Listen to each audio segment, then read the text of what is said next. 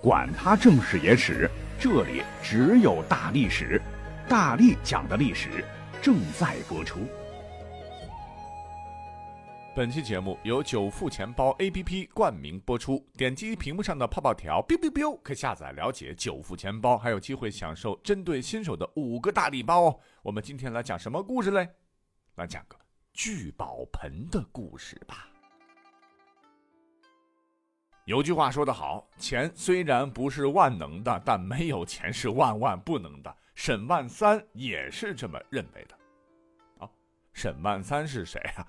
他呢，乃是元末明初富甲一方的一位大富豪。说起来呢，沈万三原本他不叫沈万三，而是唤作沈富。至于为啥大家伙都管他叫沈万三这个奇怪的名字？史料解释说，原来是明朝初年，管巨富都叫万户，姓氏后面加万是对富人的尊敬。就像今天的马云，你得管他叫马万；李嘉诚、李万；比尔盖茨，比尔是姓名，Gates 是姓啊，你可以尊称他为盖茨万。啊，又所谓万三者，万户之中第三秀，所以又称万三秀，作为巨富的别号。沈万三由此而来。沈万三的历史啊。他确实富啊，据说他的财富相当于现在的一万五千亿和两万亿美金，啊，我们天天送给他钱的这个马万，财富约为四百亿美元，沈万三比他足足多了四十倍啊，引得当朝皇帝朱元璋都是垂涎三尺，以至于被迫让他帮助老朱修建了三分之一的城墙等等，也引得历史上很长一段时间一提到沈万三这仨字儿。直接代表着财富和金钱。那么他到底是怎么从一个籍籍无名的小人物，升职加薪，当上 CEO，迎娶白富美，走上人生巅峰的呢？别说哈，六百五十多年过去了，直到今天，沈万三和他的聚宝盆的故事依然被人们所津津乐道。话说在洪武初年，沈万三当时还是沈家村的一个小地主。家里良田十几亩，雇了几个长短工。有一年呢，老天不给面当地大旱，树木都快要枯死了。不过奇怪的是，沈万三家里头有个负责割草的长工，每天都可以多割回来几大捆又鲜又嫩又绿的青草。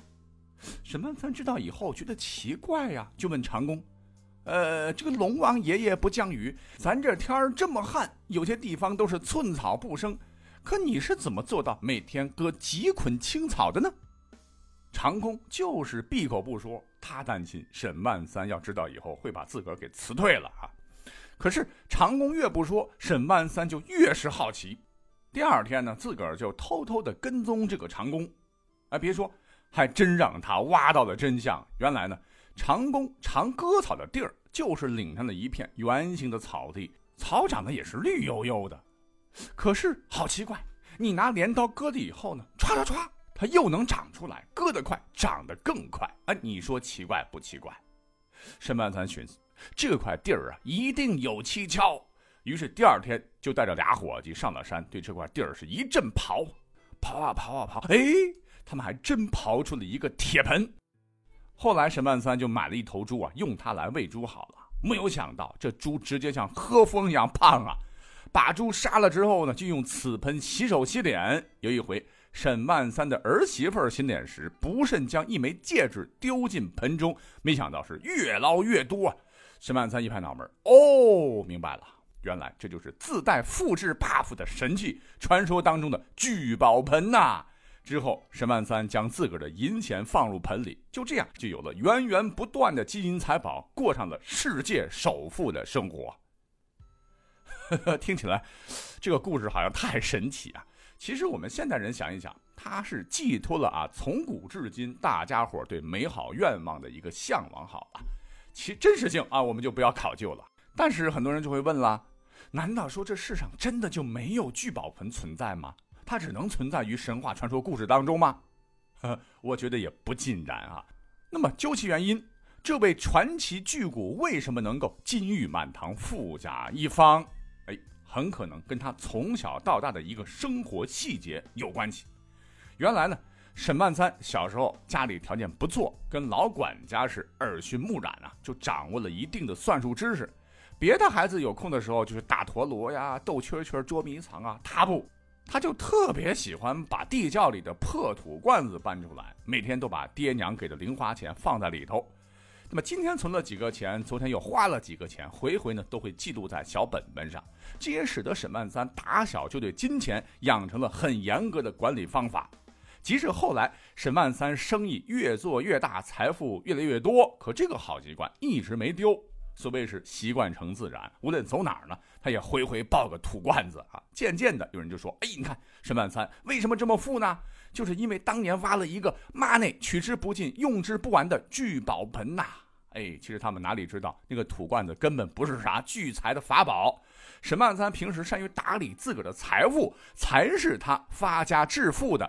聚宝盆，有句话不知道你听过没有啊？所以是你不理财，财不理你啊！把自个儿的钱合理的支出，进还是出，投资收益还是平衡亏损，都要做到心中有数，明明白白，这样呢，才能把我们每一笔钱都花在刀刃上。当然，啊，对于我们这些普通人来说，不可能像沈万啊、马万、盖茨万那般的大手笔了。但我们可以从自身实际出发，根据自个儿的经验和资金条件来选择适合自己并符合目前市场行情变化的投资方法，也能发挥最大的收益效果，发现并找到属于自个儿的聚宝盆。因为咱们是历史节目嘛，哈，认真说起来，别看古代它没有手机、WiFi，没有 4G，但是古人关于聚宝盆的思想可一点不落伍啊，也涌现出了很多跟沈万三一样的各朝各代的先进投资典型。本期节目呢，我们就简单分个类，略说一二。古人有云：“钱泉也，如流泉然。”咱们现代人过日子，常常会把开源节流挂在嘴边但你要真的问啥是开源节流，哎，很多朋友可能就支支吾吾的说不出来了。其实所谓的开源呢，就是开拓财政收入来源；节流是指尽可能减少不必要的支出或少花钱多办事儿。这个后半句好理解，对吧？节俭不只是美德，也是积累 money 的重要手段。对我等月光族来说的话，真是当头棒喝呀！赚钱不难，用钱不易呀。呃，所以要过好生活，这个肯定离不开花钱啊。小到油盐酱醋茶，大到买房买车、休闲旅游啊，生活的方方面面你都得花钱。如果每次消费呢，咱们都能以节俭为前提的话，哈，那么积少成多，聚沙成塔。将来一定会省下不少的钱哈，积累到一笔不小的财富，哎，这不是很好吗？那关于节流，别说是我们现代人需要好好的来做哈，就是古人也常常视之为增加手中可支配财富的法宝之一。别的咱就不说了，历史上呢有这么一位大人物，别看是九五至尊，普天之下皆是王土，四海之内皆是王臣，可他老人家一生是严格奉行控制开支，将节俭贯彻到底。为世人做了很好的表率，那这位皇帝他不是别人，正是历史上被誉为最抠门皇帝的清朝的道光帝。历史上别的皇帝在位的时候都要享尽富贵荣华，可他一登基，通通使不得。先是贡品，咔嚓一大半不要了不说，就连宫廷每年的经费由四十万两直接压缩到二十万两，把原本富裕的流油的宫廷生活搞得很是艰难呐。你像以前皇帝的笔墨纸砚，那都是最贵、最高等级、最奢华的。他不把普通的毛笔砚台上来就行啊？什么？以前每顿饭要一百零八道菜，通通不要，给朕换成四菜一汤。衣服破了就补嘛，朕一个月就穿一套，能花什么钱？这道光帝还不满足，他还规定，除了太后、皇帝、皇后搞点特殊，宫里边其他人不过节。甭想吃到肉啊！嫔妃们特别惨啊，好吃的没有，衣服也不能穿绸缎的。赶上道光自个儿过生日呢，山珍海味满汉全席，你想多了哈。他会特批御膳房，只宰两头猪，大家分分就好了。别的，做梦去吧。咱别管他是不是。想通过这个方法，期待上行下效来挽救大清的经济危机。单单就说他这个节俭劲儿啊，就属于典型的追求低风险、量入而出的节流手段。我想这可能也是道光皇帝心目当中的抠抠聚宝盆吧，不服不行啊！除了历史上这位另类皇帝啊，其实呢，还有一位大文豪也是节流的榜样啊，这便是北宋的苏轼，咱们都特别熟悉，对吧？他控制的更加严格了啊！生活当中各种不必要的开支和浪费全都不要。其实不是他老人家不想要、不想花钱，历史上呢，他是一路被贬官呐，所以俸禄也就相继减少，手里缺钱花呀。为了能节流，曾经每月将四千五百文钱的工资分成三十份，用绳子串起来，并挂在房梁之上，每天取下一串来使用。对于每天没用完的钱呢，使用竹筒装起来，而且他规定自个儿每天开销控制在一百五十文钱以内，通过这样的方法来控制消费啊。你像大文学家都这么节流啊，真的让我等工资刚到手不到几天就见底的现代人情何以堪呢？好，刚才光说节流了哈，那咋开源呢？哎，这要真说起来，古代可就不如咱们现代了哈。因为苏轼、道光哪里会想到，有朝一日咱们还会出现各种各样增加 money 的聚宝盆？你像股票、基金、债券等等，由于风险的不同，收益自然也就不同。咱们呢，可以有点闲钱来选择适合自己的项目。你看。咱们现在都是手机刷屏的时代嘛，在众多产品当中下载一个久富钱包 APP。久富钱包是一款移动互联网信息服务科技平台，可以实现保险、基金、网贷、出借，甚至是资管等多种理财信息技术服务，每天有收益，让生活每天更好一点。获取使用中也会成为大家伙的这个聚宝盆呢。OK，你要是严格说起来的话，其实刚才讲到的道光还有苏轼啊，也算是一种投资类型吧。可是呢，历史上还有这么一票人，跟他们完全相反，是顽固的追求高风险、高回报，常常喜欢发掘一些有潜力、价值被低估的物品，是低价买进，再高价卖出，赚取差额，获得利润。这个典型人物呢，便是奇货可居的吕不韦啊！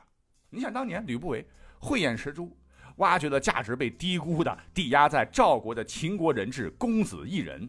帮助他最终克服种种困难，又是给钱了，又是给媳妇儿了，最终帮助他成功的上市，成为了帝王，开创了历史上风险投资的先河。那么对于吕不韦来说的话，这就是他走上人生巅峰、被永载史册的聚宝盆呐！哈哈。可是要真的说起来哈，对于咱们这些小老百姓来说，敢于投资是对的。可是我们要吸取吕丞相的深刻教训哈，任何投资都有风险，所以投入。也需要谨慎啊！好了，除了上面说的这几位，那历史上还有什么牛人的先进投资经验值得咱们现代人好好的学习呢？哼，既然是压轴啊，就让我们掌声隆重请出先秦时期被誉为智慧商祖的一位大神级人物好了，这便是当时商业经营思想家，同时也是一位著名的经济谋略家和理财家的白圭老师，欢迎。其实历史上啊。可能白圭心目中的聚宝盆，便是通过观察市场行情和年成风欠的变化，奉行人弃我取，人取我予的经营方法了。这里的予啊，是予人实惠的时候啊，兼顾风险和保守，收益覆盖成本与风险，选择最佳的投资机会下手的意思。简单来说呢，就是丰收年景时买进粮食，出售丝漆。蚕茧结成时，买进绢帛棉絮，出售粮食。用观察天象的经验预测下年的雨水多少及风险情况。若当年丰收，来年大旱，今年就大量收购粮食，囤积货物。为了掌握市场的行情及变化规律，老人家经常深入市场了解情况，对城乡股价是了如指掌，建立一个大数据哈。更加值得咱们现代人借鉴的是，白老师深知理财不可迟疑观望、错失良机的道理，以至于在《史记·货殖列传》里都说白老师是趁时若猛兽，治鸟之发。治就是凶猛的意思，这极为生动地描述了他理财决策中雷厉风行的精神，以至于到现在，白圭仍然是财富的代名词。讲到这儿，你可能又会说了哈。刚才这些人物除了苏轼，其他人都是在古代赚了大钱的。可咱是小老百姓啊，钱难赚，食难吃，怎么办呢？我不是刚才都说了吗？其实真的不用羡慕他们哈，每个人呢都会找到自个儿的聚宝盆的。我们可以在日常把自个儿赚的钱做一些合理的投资啊。虽然说咱们不可能有像沈万三、白圭、吕不韦那样的大手笔，可是要记住啊，水滴石穿的道理。每天多一点收益，也能给我们期待的美好生活增加一些筹码呀。比方说，你就可以尝试找一些安全可靠的投资平台。有投资兴趣的朋友，不妨可以点击屏幕上的泡泡条下载了解一下九富钱包。如果是新手的话，还可以享受五个大礼包。九富钱包平台有合作的履约保证险来保障投资回报，算是轻松又便捷的一种投资方式了。当然了，要提醒大家，投资有风险，投入需谨慎。感谢收听本期大历史发发六。